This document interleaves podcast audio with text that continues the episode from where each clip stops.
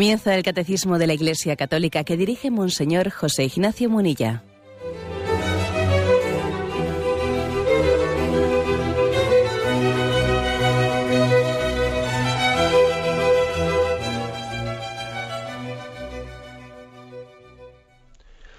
Un cordial saludo a todos los oyentes de Radio María.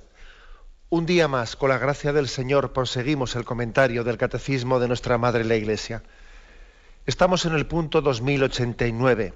Con él vamos a concluir el apartado sobre la fe en el contexto de la explicación del primer mandamiento. En puntos anteriores, hace, unos meses, abordamos el tema de las virtudes teologales.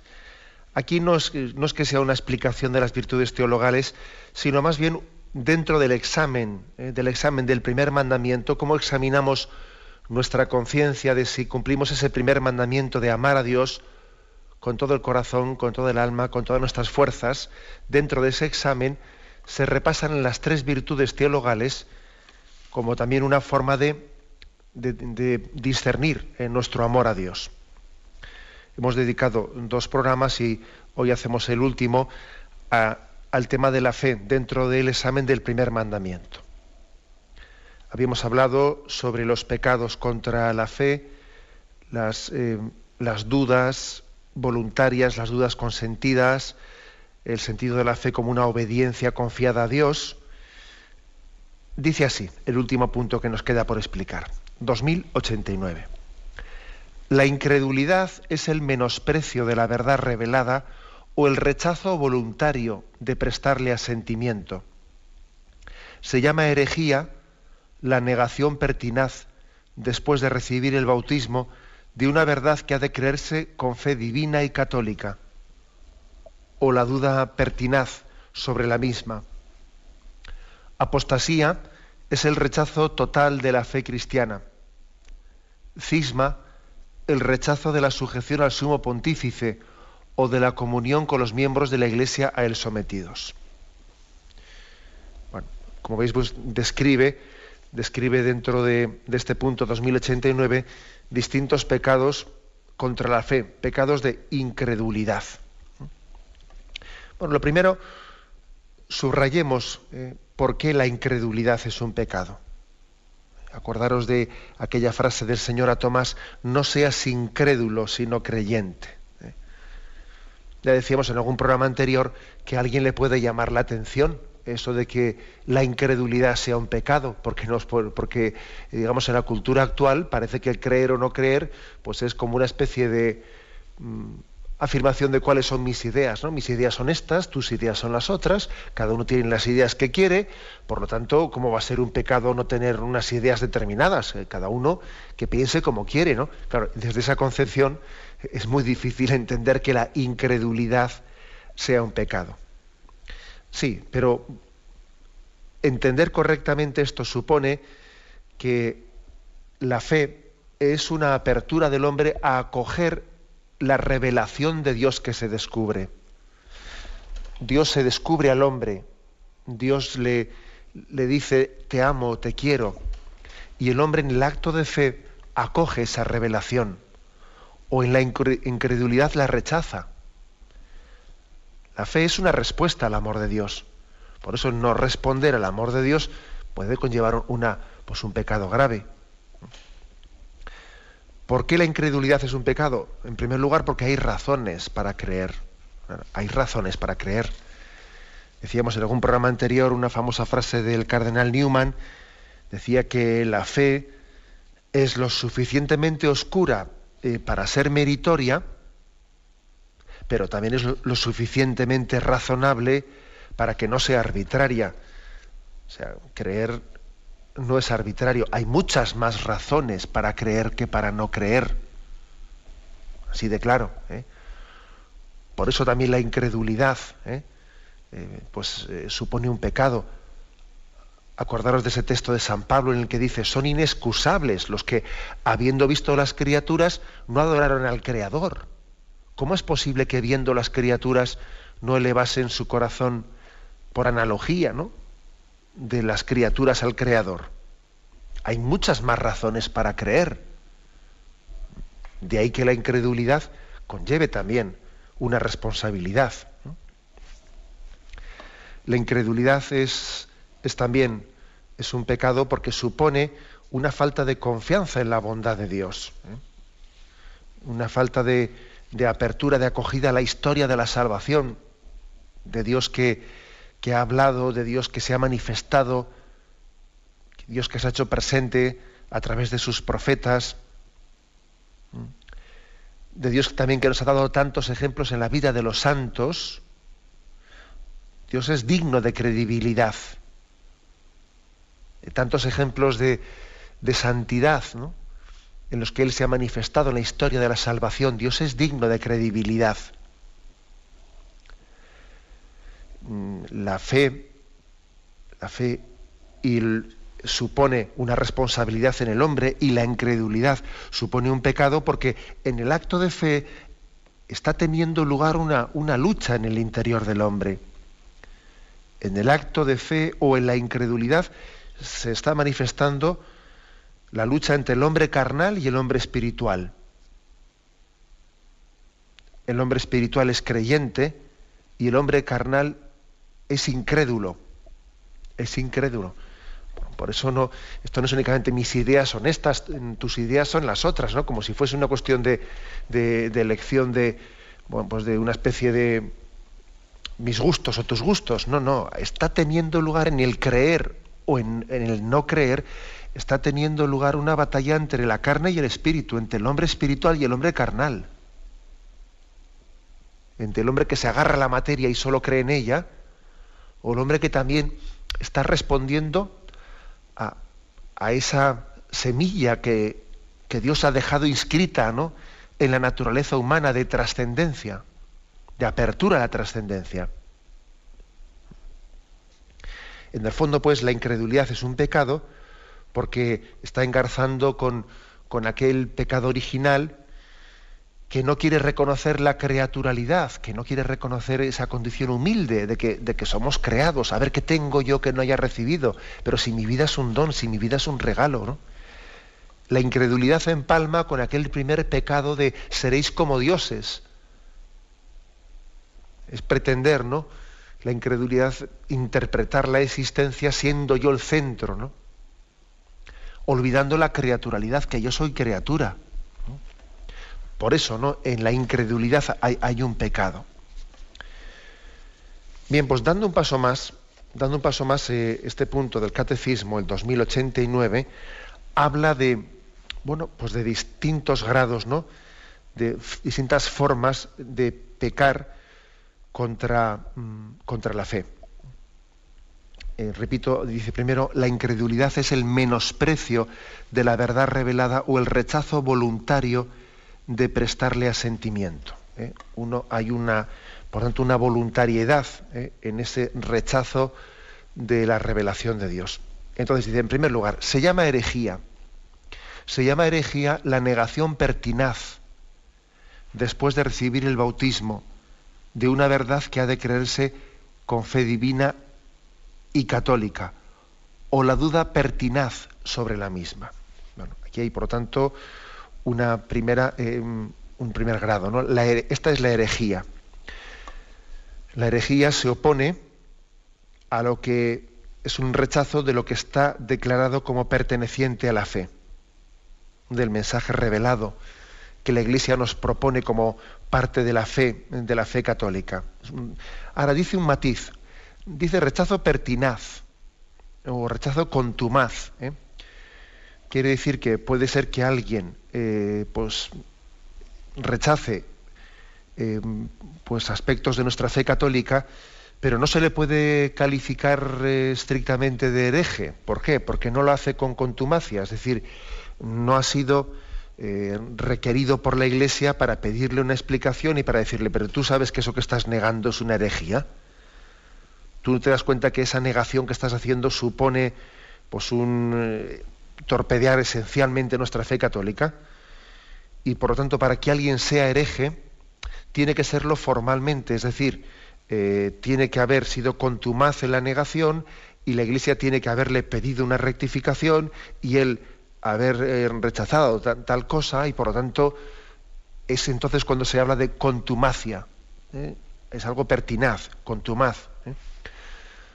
Por lo tanto, no es lo mismo decir una herejía que ser un hereje.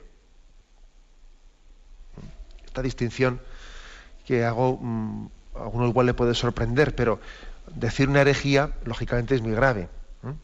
Pero para ser un hereje, aparte de haber dicho una herejía, pues hace falta que uno sea contumaz, sea pertinaz, que incluso cuando le llamen la atención él se mantenga en la suya eh, y que siga con todas las consecuencias enfrentándose contra el magisterio de la Iglesia, etcétera, etcétera. ¿eh? Es decir, la, em, la, condición de hereje supone una soberbia en el error, ¿eh? supone un decir, lo digo y lo mantengo, lo digo y lo mantengo, porque es verdad que por desgracia en el entorno en el que vivimos pues te puedes encontrar muchos católicos que dicen herejías, porque es que te pueden negar cualquier cosa y decir una barbaridad con la mala formación que tenemos en el momento actual.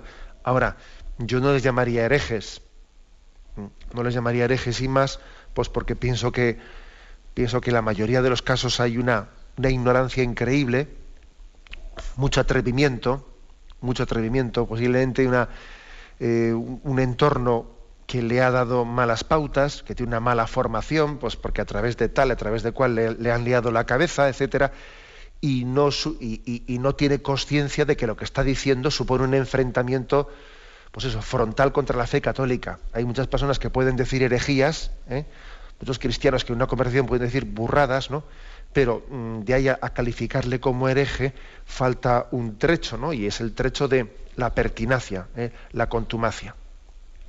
Por eso también la Iglesia, pues hombre, pues lógicamente eh, tiene también unos, eh, unos procedimientos en los que con aquel que se está alejando de la fe, etcétera, pues mm, llamarle, llamarle al orden, hacerle caer en cuenta de que lo que está, de que lo que está pronunciando es totalmente contrario a la fe, etcétera. ¿eh?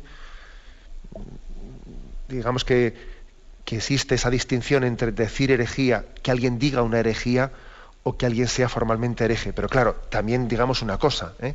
sin llegar a ser formalmente hereje, lógicamente también es un pecado el decir herejías. ¿eh?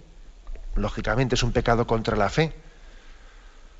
Aunque uno igual pueda tener mayor o menor culpabilidad según el grado de formación que haya tenido, pero también, lógicamente, ¿no? Es un pecado contra la fe, la herejía, porque supone pues una, una soberbia en la interpretación. Es como es, recurrir a la revelación como si yo de la revelación y del magisterio de la Iglesia pudiese cogerlo en parte.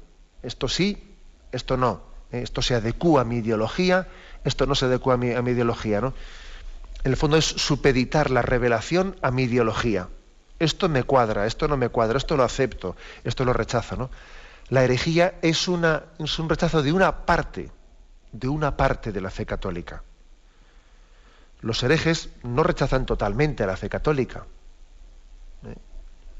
O sea, la herejía protestante, ¿eh? etcétera, no, supone un rechazo total. ¿eh? Un protestante cree, cree, la Santísima Trinidad, Padre, Hijo y Espíritu Santo. Entonces no, no supone un rechazo frontal. en, consecuencia, en consecuencia hay que decir que que se trata de un pecado de que alguien reciba la revelación pero no la reciba en su plenitud, no se abra a ella plenamente, sino que la hace, la supedita a que se adecue a su ideología. Y eso es lo que, lo que lógicamente produce la herejía. La herejía está producida por una desconfianza ¿no? hacia la plenitud, hacia la globalidad, hacia la totalidad de la revelación.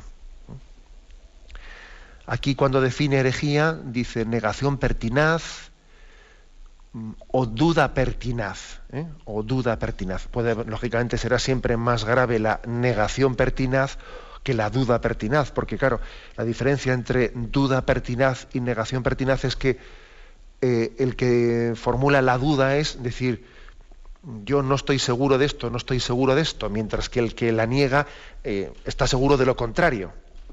Nosotros nosotros los católicos estamos llamados a una adhesión plena. Por ejemplo, una duda pertinaz es que uno dice, yo no creo, eh, no, tengo claro, o sea, no me adhiero que Jesús resucitase, ¿no? No, creo en su resurrección. Y negación pertinaz es, que afirmo que no resucitó, eh, que ya es una cosa más, no es que dude, es que encima afirmo lo contrario. Cualquiera de las dos cosas puede ser llamada herejía, pues cuando está hecho de una manera eh, pertinaz y contumaz. Bien, tenemos un momento de reflexión y continuaremos enseguida.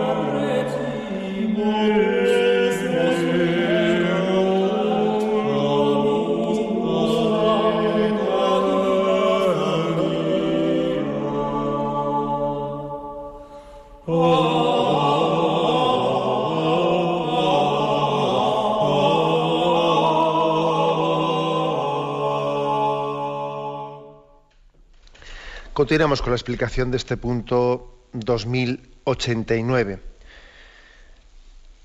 Hemos explicado el tema por qué la herejía es, uno de los grados de la incredulidad. Y el catecismo habla también después de la herejía de la apostasía. Apostasía es el rechazo total de la fe cristiana. ¿Mm? Así como la herejía rechaza alguna verdad fundamental, alguna verdad revelada, alguna o varias, sin embargo la apostasía es el rechazo total. Lógicamente la apostasía es el pecado más grave contra la fe, ¿eh? porque supone un rechazo total de la fe. Vamos a hablar un poco de ese tema, porque este es un tema que tiene bastante actualidad, el tema de la apostasía. Curiosamente, curiosamente eh, en la primitiva comunidad cristiana, la apostasía tuvo históricamente no tuvo otro contexto. Los primeros cristianos, algunos de ellos apostataban por la coacción del imperio de la persecución de los romanos. Ellos se veían presionados a apostatar ¿no? para poder salvar su vida. Se les amenazaba de muerte en aquella persecución romana si no apostataban de su fe. Sin embargo, hoy en día existe otra, otra forma de, llevarnos a la apostasía, ¿no? que no es por la coacción física, sino que es por la seducción. ¿no? El mundo tiene dos formas, tiene dos formas de, atacar y de perseguir a los cristianos. ¿no? Una, una, es por el miedo, el mundo vencernos por el miedo, por la coacción, y otra es por la seducción. Y actualmente se da un tipo eh, de, persecución. Del mundo persigue a los cristianos, el mundo puede vencer a los cristianos mucho más fácilmente por la seducción que por la coacción física, ¿no? Y en efecto, se está dando un fenómeno en los países de vieja cristiandad, un fenómeno en el que, en el que hay, hay movimientos que organizan, organizan incluso de una manera orquestada, pues peticiones de apostasía a los obispados, eh, a las parroquias están llegando algunas peticiones ¿no? de, apostasía y yo creo que sobre esto pues, debemos decir una palabra, una palabra de iluminación. ¿Qué supone la apostasía? Eh, supone, dice, el rechazo total de, la fe cristiana. Lógicamente, cuando la Iglesia recibe ese tipo de peticiones, de peticiones, en primer lugar, pues eh, no, las puede no las puede tomar eh, en serio si se tratan de peticiones colectivas, que no hay una petición personal. ¿eh? No, vale que ahí se presente un grupo de personas y, sin que nadie se identifique, eh, digan, hemos venido para que nos borren de la Iglesia Católica. Bueno, lógicamente una petición de esta trascendencia, de apostasía, requiere un acto personal. Eso es lo primero pero sin embargo la Iglesia sí se toma en serio tal cosa, porque incluso el derecho canónico habla de la posibilidad del acto formal de abandono de la Iglesia Católica, que tiene efectos relevantes, como ahora vamos a ver. ¿eh? El que hace ese acto formal de querer abandonar la Iglesia Católica, pues eh, el derecho canónico eh, reconoce ese acto formal de apostasía y lo, y lo reconoce, ¿no? Lo reconoce así. Es verdad que a veces es complicado, complicado eh, entender y discernir si una persona que se acerca y dice, yo quiero que me borren de la iglesia, ¿no? Si él en el fondo está queriendo ser apóstata. Porque dice, vamos a ver, ¿este, este qué entiende por me borren? Este lo mismo tiene en su cabeza tiene su cabeza eso de que como hay una cuestión de protección de datos, yo no quiero que mi nombre esté ahí en ese registro y entonces quiero que me borren, dice, ¿no? Y no, es fácil discernir, ¿eh? discernir si una petición de así genérica de que me borren ¿eh? puede ser formalmente considerada como un acto de apostasía. Por eso también la Iglesia intenta tener un diálogo con la persona que se ha, se ha presentado ¿no? con ese tipo de, petición para hacerle caer en cuenta de qué supone una apostasía y qué es una apostasía. Y ni que decir tiene, pues este tipo de solicitudes deben acogerse con un, con un cierto sentido de provisionalidad. ¿eh? Provisionalidad porque la condición de cristiano no puede perderse. Y además la Iglesia como madre que es, siempre espera el retorno a la plena comunión del que ha venido diciendo que yo quiero dejar de ser miembro de la iglesia. ¿Eh? Es así, o sea, uno, uno no puede dejar de ser hijo. Si tú eres hijo de Dios, si tú eres hijo de la iglesia, pues tú no podrás, tú, tú podrás decir, yo quiero abandonar formalmente esta familia, ¿no? Pero tú no podrás decir, y yo yo, no te reconozco como padre ni como madre. Bien, pero tú lo que no puedes pedir es que el otro no te reconozca como hijo. Eso ya es mucho pedir, mira. ¿Qué quieres que te diga? ¿Eh? El hijo pródigo le pudo decir al padre, tú no eres mi padre. Pero bueno, pues ¿qué quieres que te diga? El padre no puede decir, tú no eres mi hijo. Yo no puedo mentirme a mí mismo. ¿eh? Eso así de claro. ¿eh? Por eso existe siempre un cierto sentido de provisionalidad, ¿no? Porque la Iglesia nunca puede dimitir de su vocación de madre cuando alguien viene a decir que yo aquí quiero que me borren o quiero apostatar o, lo que fuere. ¿eh? Hay una, vocación de madre que todavía se ejerce más cuando, ante un hijo que quiere marcharse.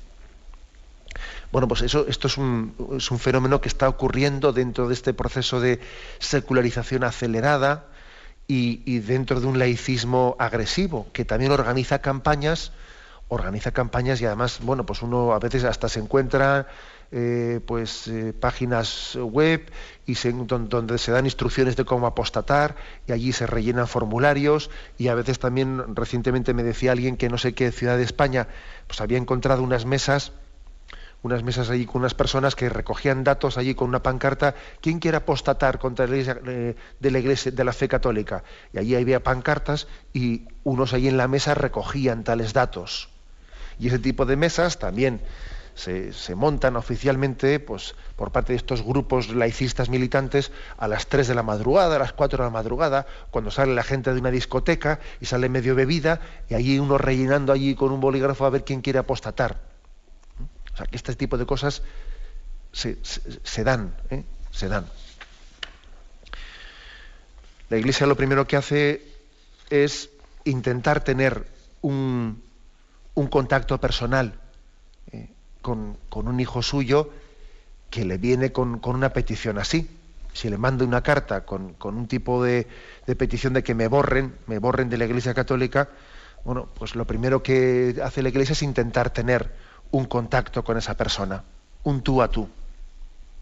Eh, y, además, claro, ese tú a tú es muy importante porque uno se da cuenta que eh, en ese contacto personal muchas veces descubre que muchas de esas peticiones están formuladas en un contexto pues muy poco sereno, como ese que os he comentado. Yo os voy a decir que, que, tuve, recuerdo haber tenido hace unos años, ¿no? pues una entrevista con una persona que había formulado ¿no? pues una, eh, una, apostasía y hablando, hablando, hablando, tirando del hilo un poco, hablando con ella, lógicamente cuando hablas con una persona así le dices, oiga, mire usted, yo, yo no soy quien para obligarle a usted a, a que usted exprese sus dudas, pero para mí sí me, sí me gustaría, ¿no? O sea, yo le invito a que usted también formule las dudas por las cuales usted ha pedido la apostasía a la Iglesia Católica. Y bueno, pues recuerdo que empezó, él quiso hablar, pues me pareció muy fenomenal, ¿no? Que, que, se aveniese a hablar, a mostrar sus, su interior. Y uno se da cuenta que, que, no, no había nacido de sus dudas, ¿eh? de sus dudas, aquella petición de, de abandono, de apostasía de la Iglesia Católica. No, había nacido de una serie de presiones de su entorno y resulta que a las 3 de la madrugada en una discoteca le había prometido a no sé qué gente que, que, iba a apostatar también, porque ellos también habían apostatado. Y dice, bueno, pero bueno, ¿eh? es importante un contacto personal porque verdaderamente nos, nos encontramos con campañas orquestadas, orquestadas que, llevan a arrancar peticiones y arrancar, arrancar firmas, pues no desde, eh, pues desde un convencimiento personal de quien hace esas solicitudes, sino bueno, desde sumarse a un carro, eh, a un carro de presiones, ¿no? Bueno, eso, esto por lo tanto es una, eh, una precisión. Otra precisión es la siguiente. Vamos a ver, cuando alguien hace esa petición diciendo, a mí que me borren, vamos a ver, nosotros siempre hemos, hemos dicho que el libro del bautismo no es un fichero, sino que es un registro. Vamos a ver qué, distinción hay entre una cosa y otra. Un fichero, uno pues, uno puede, un fichero, por ejemplo, puede ser el de socios de un, de un equipo de fútbol y está el fichero de socios. Bueno, pues entonces no hay ningún problema en que alguien vaya y diga, oiga, coja usted mi ficha y quítela. Bueno, pues bien, pues quitó la ficha. Y, dejó de estar ya. Yo antes era socio de ese equipo de fútbol, he pedido que mi ficha desaparezca y ya ha desaparecido. Pero es que el registro de bautismo no es un fichero, sino que es un registro, que es distinto. Y lo que el libro de bautismos hace es registrar un hecho histórico que aconteció, que es que esa persona fue bautizada. Y en ese bautismo fue eh, hecha miembro de la Iglesia y fue hecha también hijo de Dios. Y eso no es un fichero del cual se pueda quitar, sino que es un registro de un dato, de un dato histórico. Y ese dato histórico ocurrió. Y ahora no podemos borrarlo de la historia. ¿eh? Con lo cual, una cosa que la Iglesia afirma es que no puede arrancar una página del libro de bautismos, porque no es un fichero, sino que es un registro, que es otro tema es importante. La prueba es que si esa persona volviese más tarde a la comunión plena con la Iglesia, nosotros no le pediríamos que volviese a bautizarse, ¿no? Ya está bautizado. Le pediríamos que se arrepintiese de haber apostatado, que, pidiese perdón, que se confesase, pues por haber eh, dudado, por haber tenido ese acto de rebeldía, de la apostasía, pero no le volveríamos a, bautizar. Porque es que es un registro de un hecho histórico. ¿eh? Bien, esto es una, una precisión importante. Por eso la Iglesia siempre pide una, entrevista, si es posible, ¿no? Si esa persona se aviene tal cosa. ¿Y qué tipo de cosas le transmite en esa conversación? Bueno, pues lo primero que le dice es que el bautismo es un sacramento que produce eh, un, efecto indeleble y que por lo tanto, aunque él eh, diga que me borren de la Iglesia Católica, él no puede dejar de estar bautizado. ¿eh? Nosotros le respetamos su decisión de querer eh, apostatar o abandonar la iglesia, pero, pero su ser, su ser mm, hijo de Dios o su ser miembro de la iglesia o su ser bautizado no puede ser borrado. Bien, de acuerdo, sí puede apostatar ¿eh? como acto formal de abandono, pero será, será siempre un bautizado.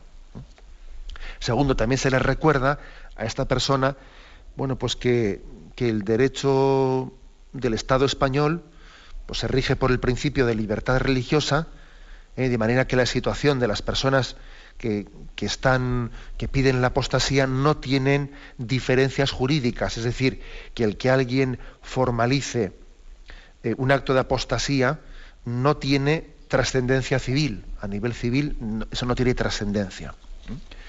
Se le recuerda también que la Iglesia reconoce el principio de, libertad religiosa y también se le recuerda a la persona que pide la apostasía, se le recuerda qué efectos va a tener eso. la Iglesia recoge, recoge esa petición y inscribirá a esa persona, la va a inscribir en un registro, ¿no? en un registro de, de, petición de apostasía o incluso escribirá al margen de su partida de bautismo, pidió el abandono de la Iglesia Católica, hará esa anotación al margen, ¿eh? pero no podrá jamás borrar o, arrancar esa página, ¿no? Pero se le dice a esa persona qué consecuencias va a tener ese acto que está haciendo. Y las consecuencias que va a tener pues, son las siguientes. ¿eh? La exclusión de los sacramentos, Lógicamente alguien que ha apostatado luego no puede recibir los sacramentos, sin haberse arrepentido previamente de su apostasía, claro, y haber pedido perdón. Segundo, la privación de las exequias eclesiásticas, es decir, alguien que ha apostatado no, puede tener un funeral cristiano, ¿eh? a no ser que antes de la muerte se hubiese dado alguna señal de arrepentimiento. Si alguien formalmente ha apostatado y muere habiendo apostatado sin haber hecho ninguna señal de arrepentimiento, no recibe eh, los funerales cristianos. Lógicamente también es excluido del encargo de ser padrino de bautismo, de confirmación, cómo va a ser padrino de bautismo un apóstata, ¿no? Si se casase, ¿eh? si se va a casar con una persona católica, en principio eh, claro, se consideraría casi un matrimonio mixto, ¿no? Como si un católico se va a casar con un no bautizado o con un musulmán. Entonces, haría falta un permiso especial del obispo para que un apóstata se pueda casar eh, con, un, con un católico. Eh, el, obispo tendrá que examinar el caso y mirarlo con mucho detenimiento, porque lógicamente ese matrimonio pues, es complicadísimo, ¿no? Eh, para que la Iglesia admita eh, pues una petición de apostasía, pide la mayoría de edad, pide el pleno conocimiento del significado y de las consecuencias que esa persona haya escuchado por parte de la Iglesia qué consecuencias tiene y pide eh, pues la, entera libertad y que no esté coaccionada. Por eso es importante intentar, tener alguna, algún contacto personal con ella. Que a veces, a veces las personas no se avienen a esos contactos personales y entonces se requiere pues una serie de, por escrito una serie de de seguridades ¿no? de que esa persona está actuando en nombre propio no por coacciones de otro ¿eh? en caso de que esa persona vuelva más tarde ¿no? al seno de la Iglesia Católica de la misma manera que cuando la abandonó se anotó en su parte de bautismo pues solicitó el abandono formal de la Iglesia después se dirá regresó a la plena comunión eclesial eh, pues el día tal del tal y se hace eh, ese registro. Bueno, pues como, como podéis, eh, como podéis ver, el pecado de apostasía tiene, tiene actualidad, tiene actualidad.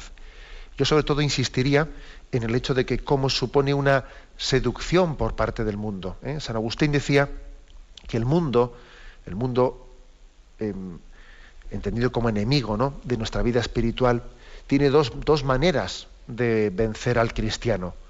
Una es por el miedo, por la coacción física, y otra es por la seducción. El mundo seduce, ¿no? Con su mentalidad. Y esta creo que es quizás la apostasía de nuestros días. Bien, tenemos un momento de reflexión y continuamos enseguida.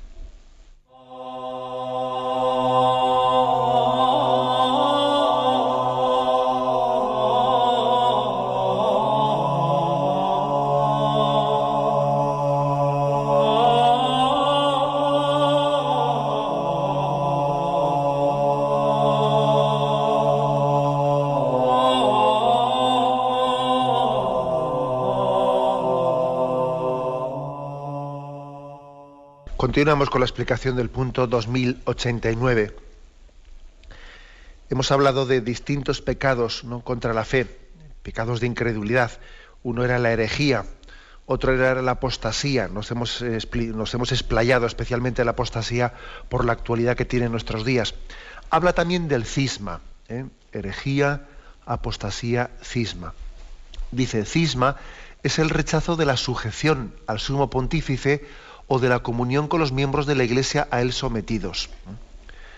La diferencia entre herejía y cisma es que la herejía es el rechazo de algunas verdades de fe reveladas, mientras que el cisma no. El cisma no es un rechazo de, verdades de fe reveladas, sino es el rechazo de la obediencia al Papa.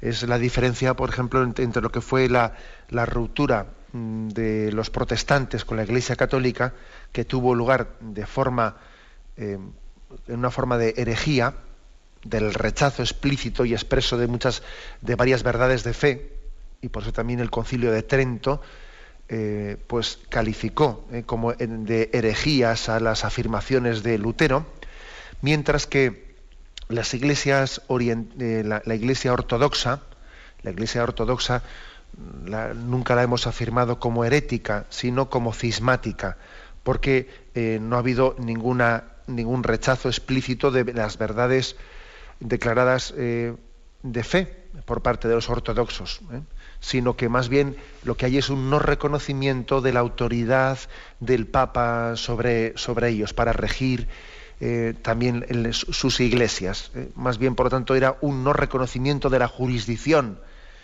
del, obispo de Roma sobre ellos. A eso se llama un cisma.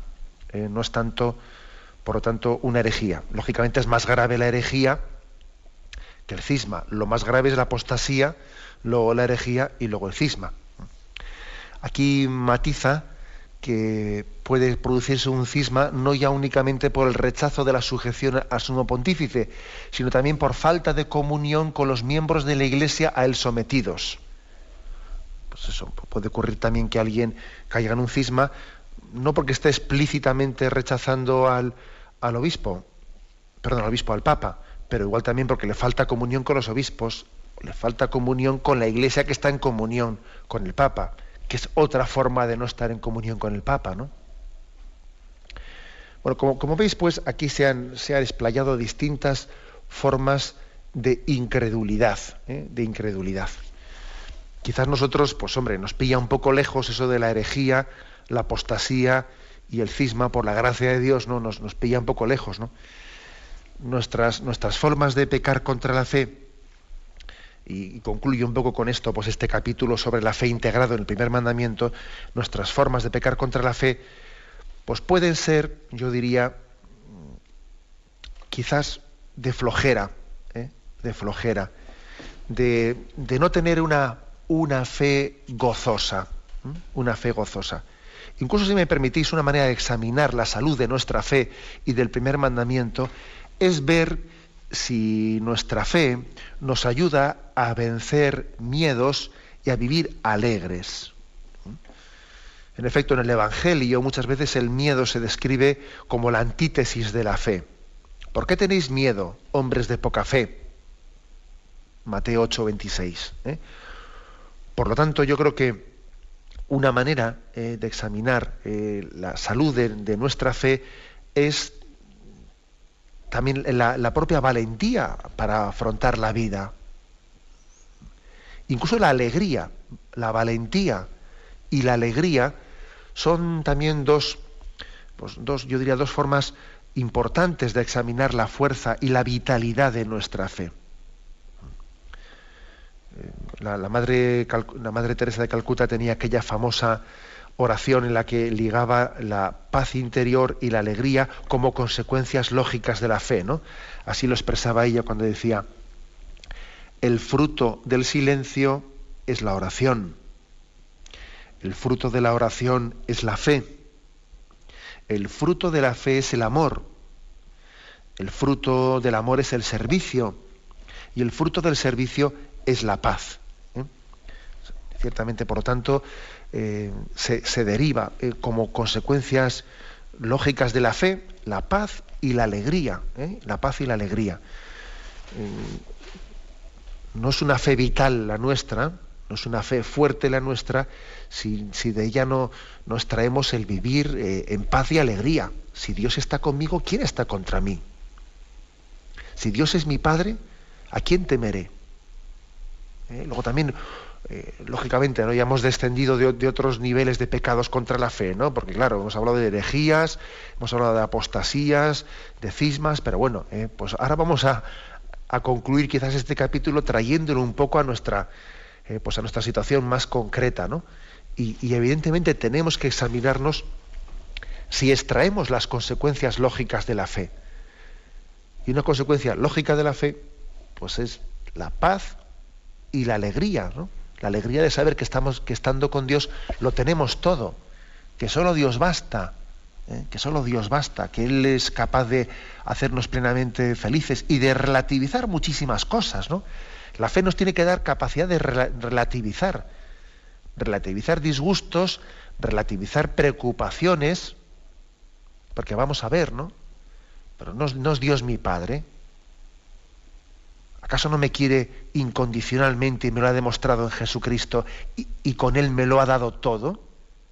Y ahora y ahora por lo tanto yo voy a, voy a temblar, voy a, voy a estar angustiado, voy a estar triste, ¿no? por lo tanto hay, también pecados contra la fe que son el, de no extraer de ella todas las consecuencias que tenemos que extraer para nuestra vida. De la fe tenemos que extraer un vivir en presencia de Dios, que lo cual tiene que dar un tono a nuestra vida. ¿eh? Porque, ojo con, con, tener una imagen de la fe un poco eh, pues podríamos hacerle meramente racional. La fe tiene que ser vital, vital, no meramente racional, ¿no? Y, también tiene que tener consecuencias, ¿no? Consecuencias para nuestro tono vital. Esto no quita lo que yo también tuve ocasión eh, de matizar algún día de que, bueno, existen personas que por carácter, que por carácter, pues tienen una tendencia más pesimista, más triste y otras personas que tienen un carácter, un natural más alegre. Bien, eso es, otra cuestión más de psicología. Pero dentro de esos dos tipos de personas, el tener fe o no tener fe se ha de traducirle también. Es decir, si uno tiene un carácter con una tendencia más triste, más pesimista, más eh, el hecho de que tenga fe le ayudará para afrontar esa tendencia natural, para no dejarse arrastrar por ella para contraponerle la alegría de la fe también a su, a su natural triste o pesimista. La fe pues ha de ser vital. ¿eh? Y también eh, hay un tipo de ansiedades, de ansiedades y de preocupaciones eh, que son también muestran nuestra falta de fe. Acordaros de aquel pasaje del Evangelio. Y no estéis preocupados por qué vestiréis, o qué, o qué haréis, qué comeréis, cómo, cómo haréis esto, cómo haréis lo otro que Dios ya sabe lo que necesitáis. ¿eh? También, por lo tanto, la, eh, una consecuencia de la fe eh, debe ser la, confianza, el abandono confiado en Dios. Y nuestras preocupaciones, nuestras, nuestras ansiedades, muchas veces mm, muestran, reflejan una falta de fe. El abandono confiado es la consecuencia lógica de la fe. Y nuestras angustias y nuestras preocupaciones pues están denotando una falta de fe. La fe también se traduce en confianza, en abandono confiado, ¿eh? el santo abandono. ¿eh? Hay por ahí pues, eh, pues una, toda una tradición católica ¿no? que ha reflexionado sobre el santo abandono en manos de Dios. ¿no?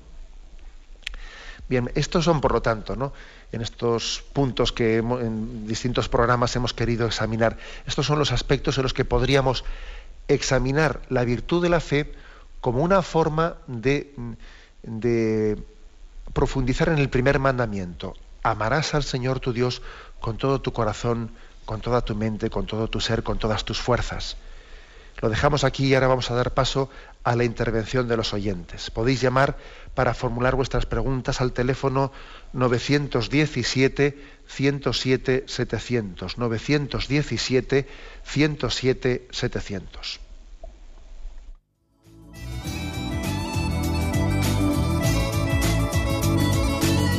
¿Le gustaría tener sus programas favoritos de Radio María en CD o DVD? Ahora es posible.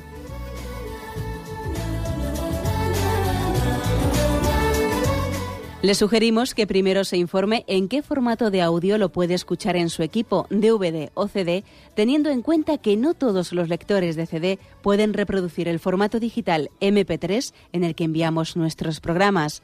Y luego, si quiere en su casa esos programas que tanto le gustan, solo tiene que escribir una carta a Radio María, Paseo Lanceros 2, primera planta 28024, Madrid indicando si lo quiere en CD o DVD y cuántos programas. También le rogamos que escriba su nombre, dirección y no se olvide de facilitarnos un teléfono de contacto para cualquier duda que nos surja.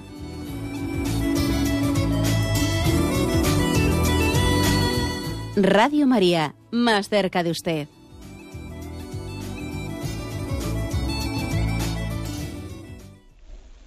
Sí, buenos días. ¿Con quién hablamos? Buenos días. Mi padre, mire, verá, mm, hace ya muchos años en unos ejercicios eh, leí un artículo que me impresionó mucho y de hablaba de, mm, vamos, decía que, que Satanás eh, estaba, mm, o sea, en algunas clases de música. Y, y, entonces yo estaba soltera y todo, y entonces ahora yo lo veo con mi hija, porque mi hija de pequeña creía pero cuando ahora la, la adolescencia ha empezado a escuchar música, pues, mm, por ejemplo, tiene canciones que pone denuncio a Dios, hay un villancico que se mete con el Vaticano y todo eso, pues ella eh, ahora es que no cree y además es muy rebelde en el sentido de que no quiere ni oír siquiera hablar de Dios. Y eh, yo le llamo porque es que ahora yo no sé qué hacer porque yo tengo un hijo ahora de también de 15 años que empieza a escuchar música y es que claro con los cascos se los meten ahí y es que es una música yo creo que es una música diabólica porque es que tiene unas letras no es solamente la música es que son las letras que, que claro un adolescente que son como esponjas que cogen todo eso entonces digo claro si yo se lo quito por ejemplo a este hijo mío de 15 años pues claro, se pone más rebelde porque si yo digo blanco, él dice negro. Entonces no sé ni cómo actuar porque digo, me le están robando.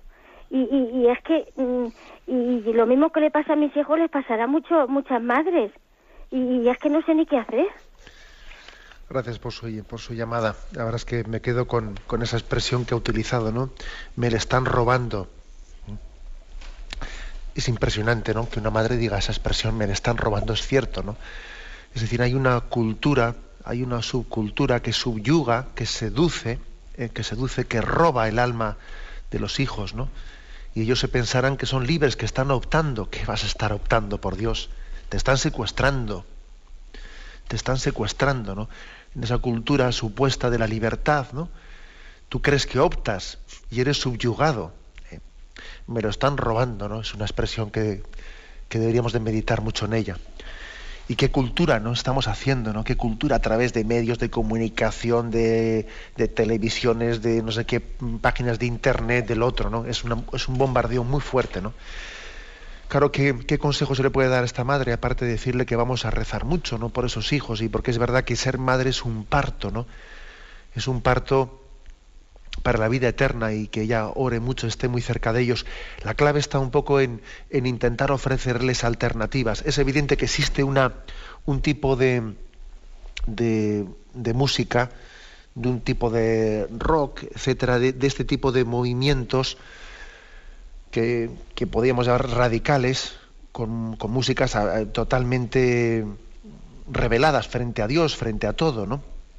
frente a muchas cosas, ¿no? Son, son músicas que están dentro de esos, de esos mundos, músicas rompedoras que no tienen sentido del ritmo ninguno, eh, que bueno, que son antimelódicas, antital, anticual, ¿no? Que, que, en el fondo forman parte de ese reino de Satanás que, quiere arrancar a, Cristo de esta sociedad. ¿no? La clave está un poco en la alternativa. Yo le diría a esta madre que, que igual también intente, pues, eh, igual eh, ofrecer a sus hijos alguna alternativa, ¿no? de alguna música más sana que pueda ejercer pues, el efecto contrario, ¿no? Igual dejándose igual aconsejar por alguien que tampoco evidentemente no les va a dar no les va a regalar una cinta de gregoriano porque se la van a rechazar frontalmente, ¿no? Pero igual necesitaría pues igual algún consejo de, alguna persona que pueda entender un poco de, un sentido musical también moderno para poderles ofrecer a sus hijos alguna alternativa. Es cierto que en la música, en la música se transmiten valores y antivalores, ¿eh? y antivalores. Creo que igual ese consejo eh, por parte de, yo le diría que se acerque igual a la a la diócesis y que hable con alguno de los especialistas de, en, temas musicales, me refiero a la pastoral juvenil, acérquese usted y hablando a un, responsable de la pastoral juvenil, y yo creo que igual ellos, mm, eh, eh, dentro del contexto de lo que sus hijos, más o menos el tipo de música que ellos se han acercado, usted exprese ese problema y algún tipo de música alternativa creo que le, le puedan ofrecer. ¿eh? Le encomendamos. Adelante, damos paso a un siguiente oyente. Buenos días. Buenos días. Soy Rosario de Madrid y tengo una duda, no sé si es de fe o es de exceso de soberbia, leyendo la Biblia. Es que no puedo comprender que el Dios que quería aniquilar a todos los de las naciones contiguas y pasaban a cuchillo a hombres, mujeres y niños, sea el Dios del amor. ¿Cómo lo entendían los israelitas o cómo está manifestado en la Biblia que me, produce tanto, tanto lío? Bueno, de acuerdo. Mire, eh, ese tipo de duda yo creo que es, eh, pues es normal que muchas personas en la, lectura bíblica se les produzca. ¿no? Es importante entender que la Biblia, mm, usted la está leyendo desde, desde la plenitud de la revelación, pero la Biblia ha tenido un itinerario en el, que, en el que Dios también se ha revelado acompañando a un pueblo. Y Dios también se revela adaptándose a las entendederas de un pueblo. Entonces, bueno, pues eh, Israel fue comprendiendo que Yahvé era Yahvé porque veía cómo le protegía y le protegía frente a pueblos más numerosos y frente a pueblos eh, que eran más, eh, bueno, más fuertes militarmente. Israel vio cómo le liberaba de, la esclavitud de Egipto y cómo el ejército egipcio quedaba enterrado en, las, aguas del Mar Rojo, ¿no?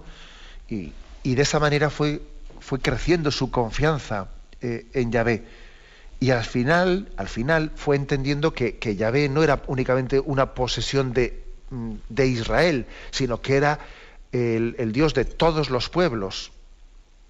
Eh, al principio igual pudieron entender que Yahvé es conmigo, es, para mí frente a los demás. Ese fue un primer paso para que al final entendiesen, Yahvé se me ha dado a mí para que yo se lo dé a todos los pueblos. Pero ahí tuvo que haber un proceso de crecimiento, ¿sabe? ¿no?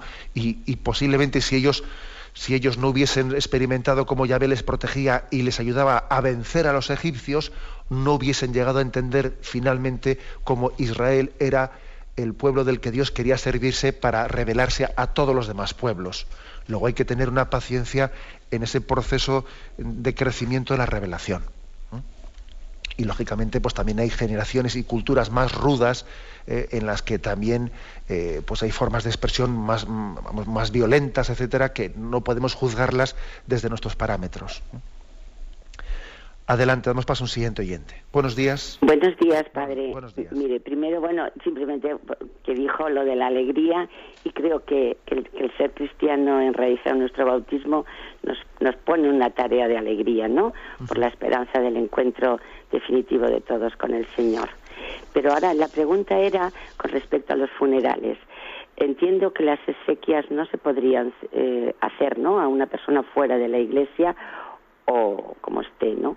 Pero un funeral, es decir, la Eucaristía para que esa persona pueda recibir la misericordia o ¿Me entiende lo que le pregunto? Sí, de acuerdo. Sí, esa distinción está bien hecha. Es decir, uno puede ofrecer una misa por el eterno descanso de un, eh, de un apóstata, de alguien que está fuera de la Iglesia Católica o de un no bautizado. Siempre se puede ofrecer el sacrificio de Cristo por otra persona es que el funeral es algo más. El funeral es la, es la despedida de la comunidad cristiana a, a uno de sus miembros. Por eso a una persona que ha apostatado, si no tiene arrepentimiento, no, se le hacen las exequias, el funeral, porque el funeral supone no solo ofrecer una misa por el eterno descanso de esa persona, sino supone que la comunidad cristiana despide a uno de sus miembros. Claro, hay una distinción. Bien, damos paso a un último oyente. Buenos días. ¿Con quién hablamos? buenos días. Buenos días. Hola, buenos días. Sí, yo, soy Juan de Sevilla. Adelante, Juan. Pues sí, mire, no, que yo era para preguntar muy brevemente que que, es más grave, la apostasía o la, o la, o la herejía, porque porque estoy estoy en una asociación eh, de amigos de, de, tipo de tipo católico, pero han venido una revista de un de uno de unos testigos de Jehová y eso, y entonces había como una discusión, dice, hombre, el que se quiera apuntar a eso es mejor es mejor por lo menos estar en testigos de, Jehová o evangélicos o algo de eso que ser que ser apóstata. Entonces, pues un poco, eh, o sea, había había esas discusiones y yo, y yo he dicho que esas revistas que las tiren, pero algunos no quieren tirarlas. Entonces, a ver cómo dice usted eso. Pues la verdad es que alguno dice que entre Guatemala y Guatepeor, ¿verdad? bueno, bueno, evidentemente, bueno, si, si vamos un poco a la, literalidad de las cosas, es peor eh, la apostasía, porque la apostasía es el rechazo total de la fe cristiana, mientras que la herejía es el rechazo de algunos de los aspectos concretos de la fe revelada. Es peor la apostasía. Pero lógicamente no se trata de voy me voy a quedar con el mal, con el mal menor, si lo mejor lógicamente, pues es que ante, ante dos males hay que males de este calibre no hay que optar por el mal menor, sino que hay que optar por el bien, ¿eh? porque aquí hablar de males menores es, ya es demasiado hablar de mal menor, eso ya es otra cosa. Bien, me despido con la bendición de Dios Todopoderoso, Padre, Hijo y Espíritu Santo. Alabado sea Jesucristo.